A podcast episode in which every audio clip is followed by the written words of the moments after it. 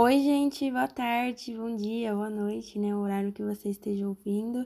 Sejam bem-vindos a mais um podcast. É, esse podcast que é feito com o intuito de ser um, o nosso projeto de estágio. E tô aqui sozinha, a Roberta, mas tô aqui trazendo para vocês mais um pouco sobre o nosso tema, que o nosso tema escolhido esse semestre foi Revolução Mexicana. A gente achou que era um tema muito legal de falar e eu tô aqui hoje para trazer vocês na terceira aula. Já tivemos duas aulas falando sobre um pouco do que antecede as coisas que aconteciam, que aconteceram, que antecederam a Revolução Mexicana, porque era porque é necessário a gente falar em que contexto o México vivia. Então a gente falou ali no comecinho, a primeira aula foi sobre a colonização do México, os 300 anos de, de exploração e colonização que a Espanha teve os 300 anos de colonização que a Espanha teve aqui no México, né? Que o México não era o nome do México, né? Ele é chamado de vice-reino da Espanha. Então, a gente falou ali na primeira aula. A segunda aula foi falando sobre a independência, né? Porque foram 300 anos de, de colônia e cresceu, se fomentou a ideia de uma independência, porque já era ultrapassado, não valia a pena mais viver em um, em um país de colônia, obviamente, e ali foi é, implantada a independência do México, né? A gente falou, falamos num episódio inteiro sobre isso, e com a independência, eles tentaram ali um pouquinho colocar uma monarquia, mas ainda não era o que eles queriam. É, pessoas subiram e falaram: não, queremos uma república, e foi assim que o México começou a ter os seus primeiros presidentes. E é nessa época que a gente tá após a independência, né? Ali. Então é nessa época ali na independência, né? Após a independência, com já com presidentes no poder, com a República do México já, a, a gente vai falar então do que aconteceu.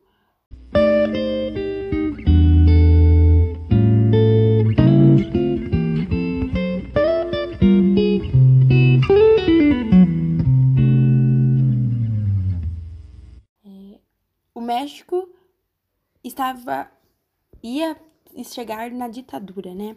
É, o, uma coisa que eu preciso comentar e lembrar vocês é que mesmo que no início da, dessa dependência, né, ela foi feita e contou com a participação de camponeses e padres, né? A gente teve a participação do povo ali no início da independência. Eu tenho que lembrar vocês que eles, infelizmente, serão derrotados e o projeto de conservador da, da independência será vitorioso. Os conservadores vão chegar ao poder, a elite que lutava, lutou desde o começo também ali, lutou contra que o povo tomasse poder, vai ganhar, infelizmente, porque, gente, é esperado, obviamente. É esperado, a gente sabe no nosso subconsciente que a elite sempre vai tomar o poder dos mais pobres, né? É muito difícil a gente ver que os, os, a minoria, no sentido de privilégios, consiga a chegar nesse poder, né? Então a independência ali vai ter o quê? A elite no, vai ser a elite, vai ser uma república, vai ser uma independência, mas uma independência conservadora, né? Porque é as pessoas que vão deter o poder, é as pessoas que têm o poder naquela época, né? Mas nunca esquecendo, gente, é uma coisa que a gente tem que lembrar em toda, toda a história do México. O povo vai ser muito presente, muito, muito presente. E é ali nessa, nesse contexto de Instabilidade política, gente. É nessa estabilidade política que a gente vai começar a contar sobre o México, né? É... O México vivia o quê? Com a estabilidade política, obviamente que tinha os liberais, que eram as pessoas que queriam o quê? Uma modernização do México. É...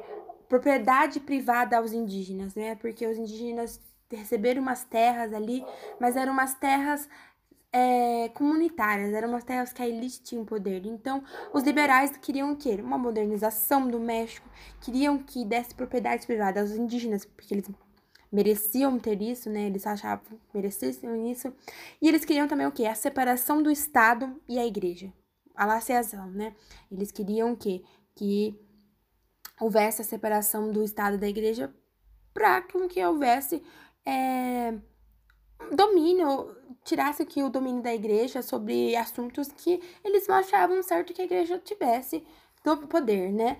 E os conservadores, obviamente, vão ser as pessoas que vão achar que essas ideias não estão corretas, que eles querem o quê?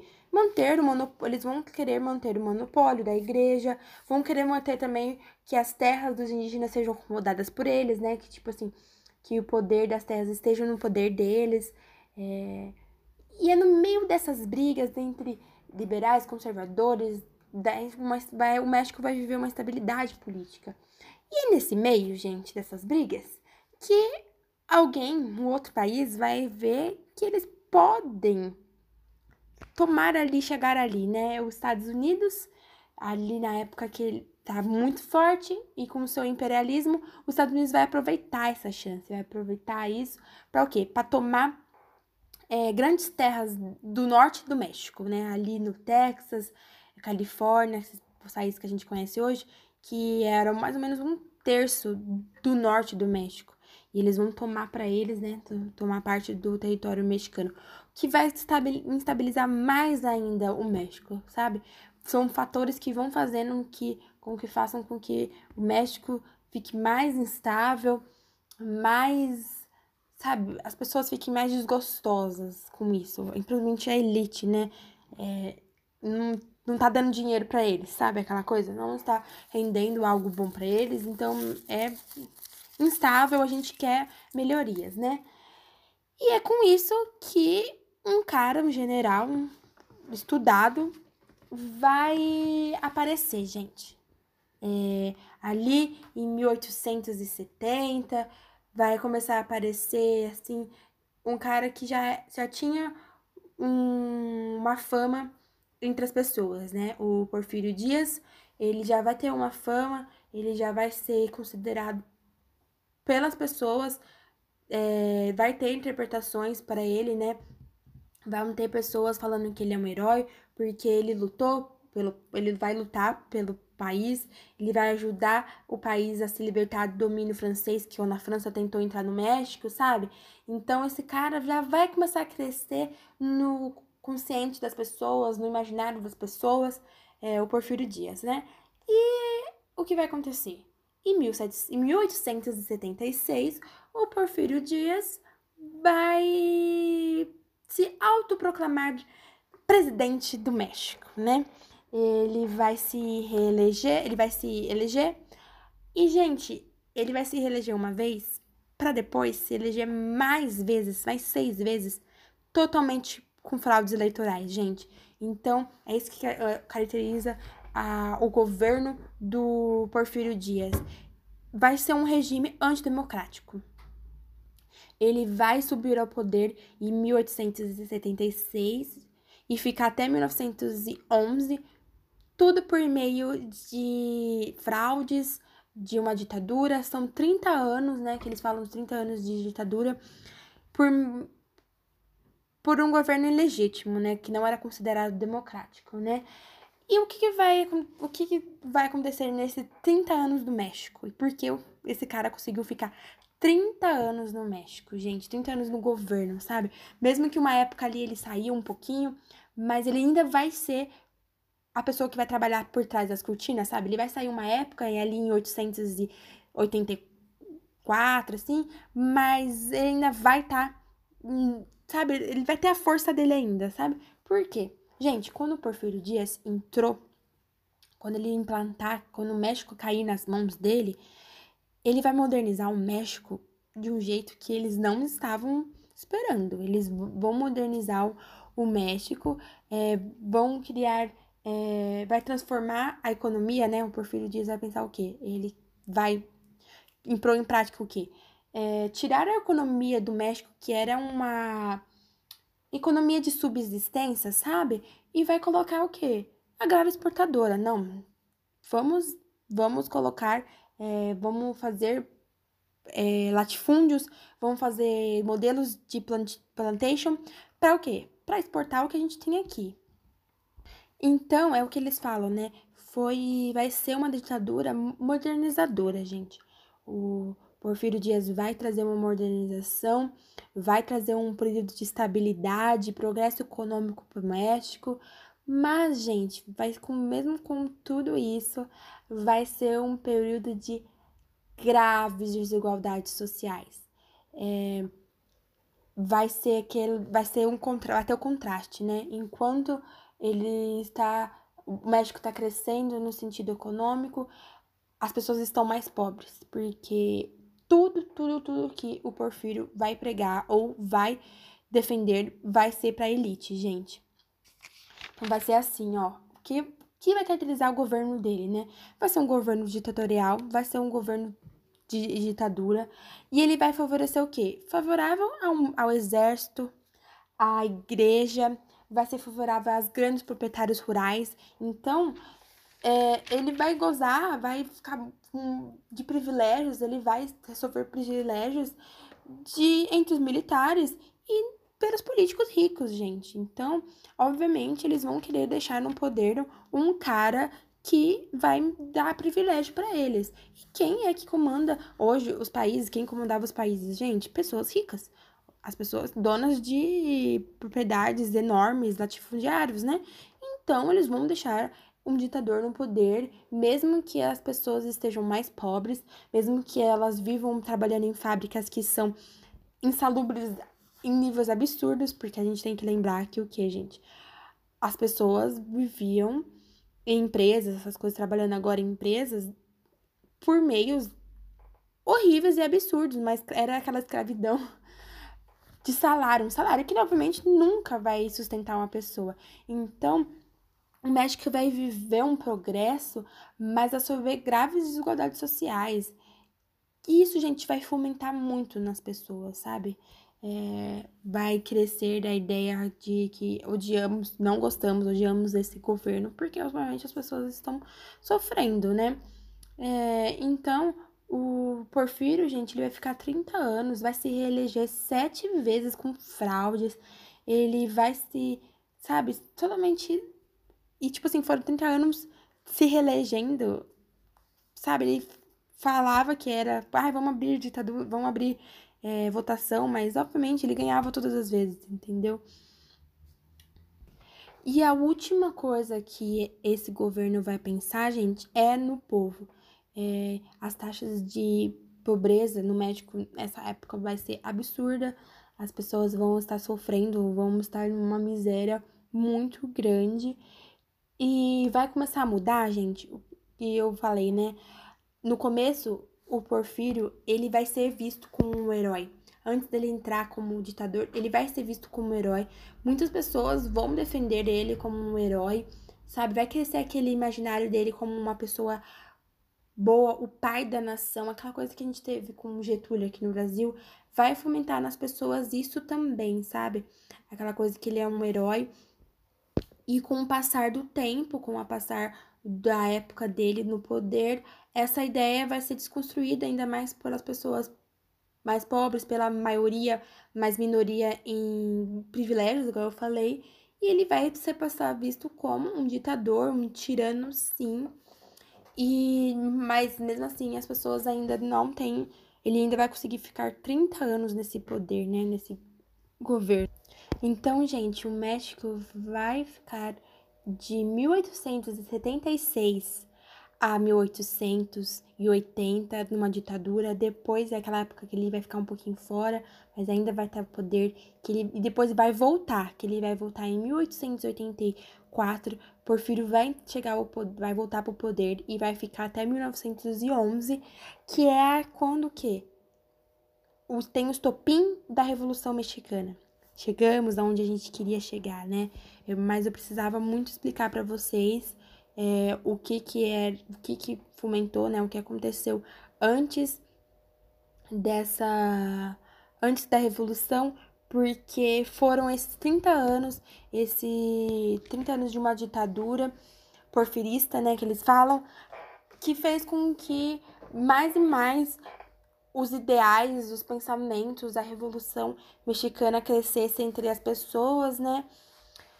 E então foi isso, tipo, o, a ditadura prevalecer só as grandes propriedades de terra e a ausência das liberdades democráticas vão fazer com que as pessoas queiram que hajam mudanças sobre isso, que o descontentamento com todas as coisas que aconteciam na ditadura fosse quisessem que acabassem, sabe? É, obviamente, uma pessoa que está vivendo é, subjugada há 30 anos quer acabar com isso, né? Não é.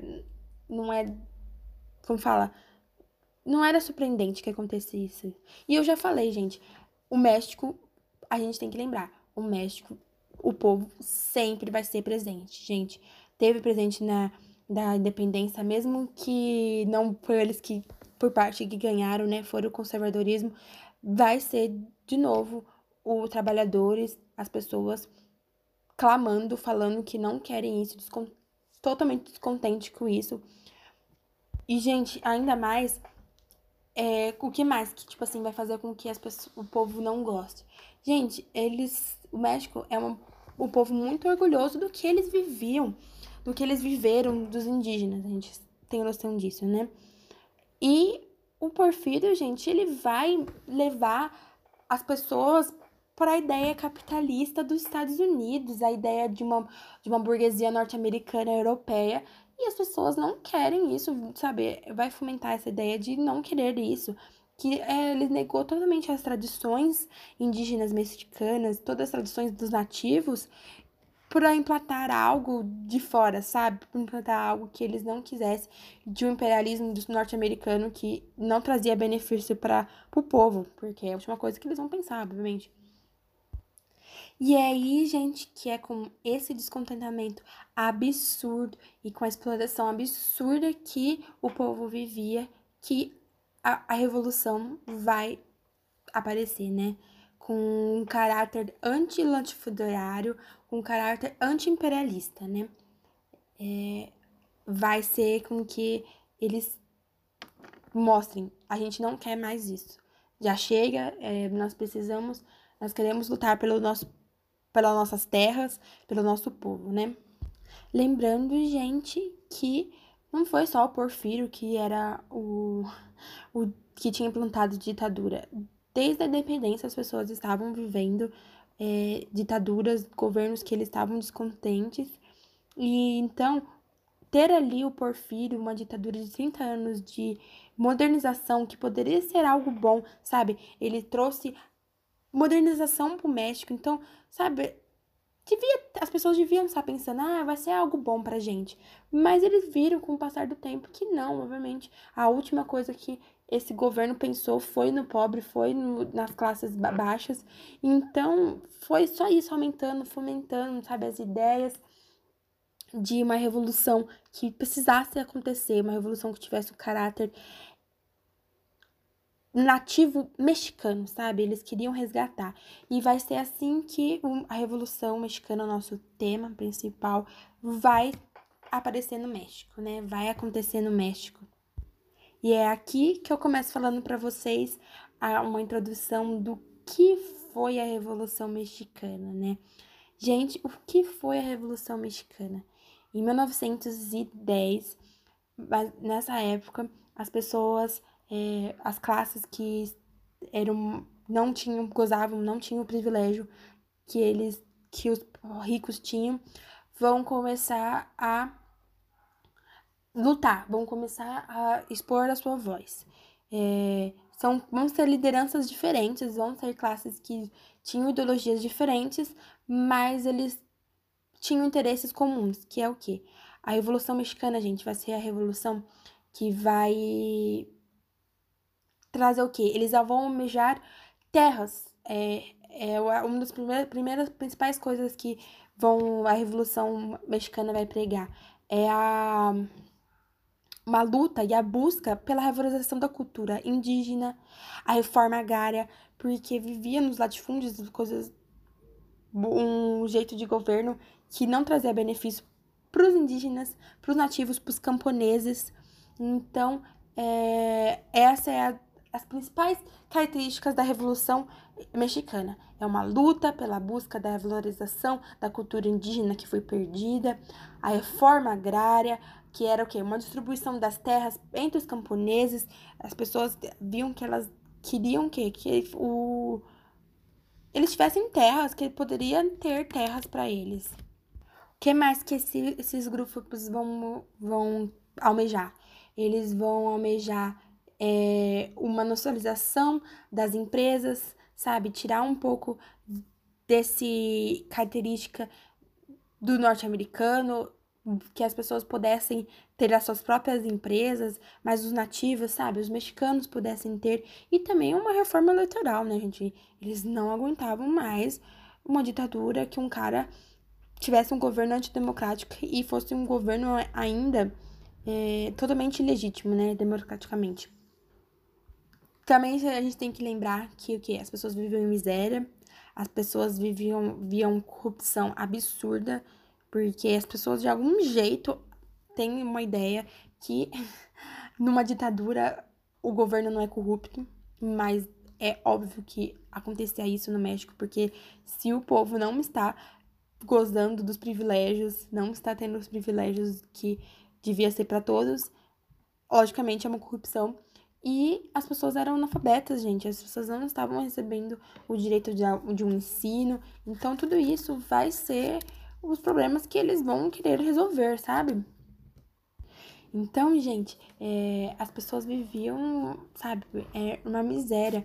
Eles falam que mais de 70% da população era analfabeta. É, existiu uma lei que é a Lei dos Baldios, que era uma lei que foi implantada de 1893 a 1902, que era assim, tipo, ele simplesmente o governo, gente, pegou as terras que eram das propriedades indígenas e repassou os latifundiários, sabe? Não que eram o quê? Totalmente estrangeiros, eram pessoas de fora. Então, a gente vai fomentando essa ideia de uma revolução, mais e mais descontentamento do povo, né? E é nessa época, com uma pressão absurda por parte dos pobres, até por parte de parte da igreja e da elite também, às vezes, gente, vendo, tipo, vivendo de dificuldades em governar, o Porfírio vai renunciar ao cargo. Depois de 30 anos, em 1910, ele vai renunciar ao cargo de presidente, de ditador, e vai para Paris, gente. Vai para Paris e depois de cinco anos, né? Em 1915, ele vai morrer. Mas voltando aqui pro México, né? Voltando aqui, que tá acontecendo aqui. É, nessa. É com isso, 1910, que vai começar o caráter de Revolução Mexicana no México, né? Então, com o apoio de, de classes populares, de nomes de líderes revolucionários, que a gente vai falar aqui, inclusive, mas eu já posso falar o nome aqui de que foi o Emiliano Zapata e o Pancho Villa. Nós vamos falar mais dele mais pra frente. E também do exército. O, o líder da elite, o Francisco Madeiro, vai assumir o poder do México, gente, em 1911. Então, o Madeiro vai conquistar o povo mexicano através de promessas populistas, de reformas sociais e agrárias, dando dando sempre o quê? Falando, não, as terras que vocês almejaram, eu vou dar aqui para vocês. Sabe, ele cresceu essa ideia, entendeu? Então, após a renúncia do Porfírio, Madeiro vai subir ao poder, gente. É, Madeiro era uma oposição ao governo anterior, né, ao Porfírio. Então, as pessoas falaram assim, não, vamos eleger uma pessoa que vai fazer bem pra gente. Então, eles esperavam que o Madeiro faria tudo isso que ele prometeu, né? Que ele faria é, as coisas que ele tinha prometido, que eram é, as reformas, que eram que tudo que ele, as pessoas clamavam, né, tudo que eles sofreram no governo ditatorial fosse voltado para eles, que eles não iam sofrer mais do que eles estavam sofrendo antes, né? Só que o que vai acontecer, gente, Madeiro não vai cumprir nada, nada, nada, nada, nada que com que ele prometeu vai ser cumprido, gente. Chega a ser até piada, coitado das pessoas, sabe? Ele, eles vão colocar no poder desse cara e ele não vai cumprir com nada, gente. Ele não vai cumprir com as promessas, o que vai gerar o quê? Continuar com essa utilização do, dos camponeses, sabe? É, ele vai agravar mais ainda a situação dos camponeses, tipo, a situação que já era precária, sabe? Vai continuar acontecendo. E aí a satisfação só vai aumentar. O que eles achavam que seria resolvido, eles ajudaram a colocar um cara lá no poder, acharam que seria dessa vez, e eles, logicamente, foram totalmente enganados, foram totalmente. É, como fala? Então, o governo que eles ajudaram, entre aspas, a, a subir ao poder, eles vão se opor, sim, porque não era o que eles queriam, não era o que eles estavam almejando, e eles queriam um caráter, sim, popular para as coisas. Se, se o, eles almejavam isso antes e a, tentaram colocar com Madeiro, e se Madeiro não fosse fazer isso, eles iam se impor, impor. E eles se opuseram a isso, gente. É, Emiliano Zapata e o Pancho Villa, que eram camponeses, vão pregar se opor totalmente ao governo sucessores de Madeira e tal. Então, com mesmo que eles tivessem colocado o, o apoio deles, né, o Emiliano Zapata e o Pancho Villa colocaram o seu poder, o seu apoio no Madeiro, eles vão se opor porque Madeiro não fez, não vai fazer, não vai cumprir a promessa que ele se colocou, né? As reformas agrárias, eles não vão fazer, ele não vai fazer com que a, o povo tenha o que eles estavam sonhando. E, gente, e, gente, a revolução mexicana vai ter um caráter armamentista, tá, gente? Vai ser é, lutas, vão acontecer é, mortes, vão, sabe, vai ter um caráter bélico também. Por isso, é, o, o Zapata vai romper com ele, o Pancho Villa também vão lutar, é, se romper com ele, e eles vão começar uma nova uma revolução, uma nova ofensiva militar contra o Madeiro, né? Então, gente, essa vai ser a primeira parte. Eu não quero falar muito nesse episódio, porque tem muita coisa para contar ainda. E eu acho que já falei um pouquinho, só queria dar uma introdução do que foi a Revolução Mexicana e falar um pouco dos nomes, falar do que qual era o contexto que o México vivia, né? Que foi uma, foram ditaduras e ditaduras, e aí eles conseguiram tirar uma ditadura, se colocaram um, cara que eles achavam que seria um cara que ia ajudar eles, e o cara não prometeu com nada que estava fazendo, e então vai ser assim, vai crescer mais ainda a ideia de revolução. E, então, é por isso, enquanto é, vai ser com isso que as pessoas vão querer lutar mais ainda contra o governo e reivindicar o que eles queriam, né? Então, gente, obrigada por mais um episódio. É, eu vou ficando por aqui. O próximo episódio eu vou falar mais do que foi a revolução, trazer para vocês o que foi a revolução, trazer nomes, trazer o que, que eles, os ideais que eles queriam.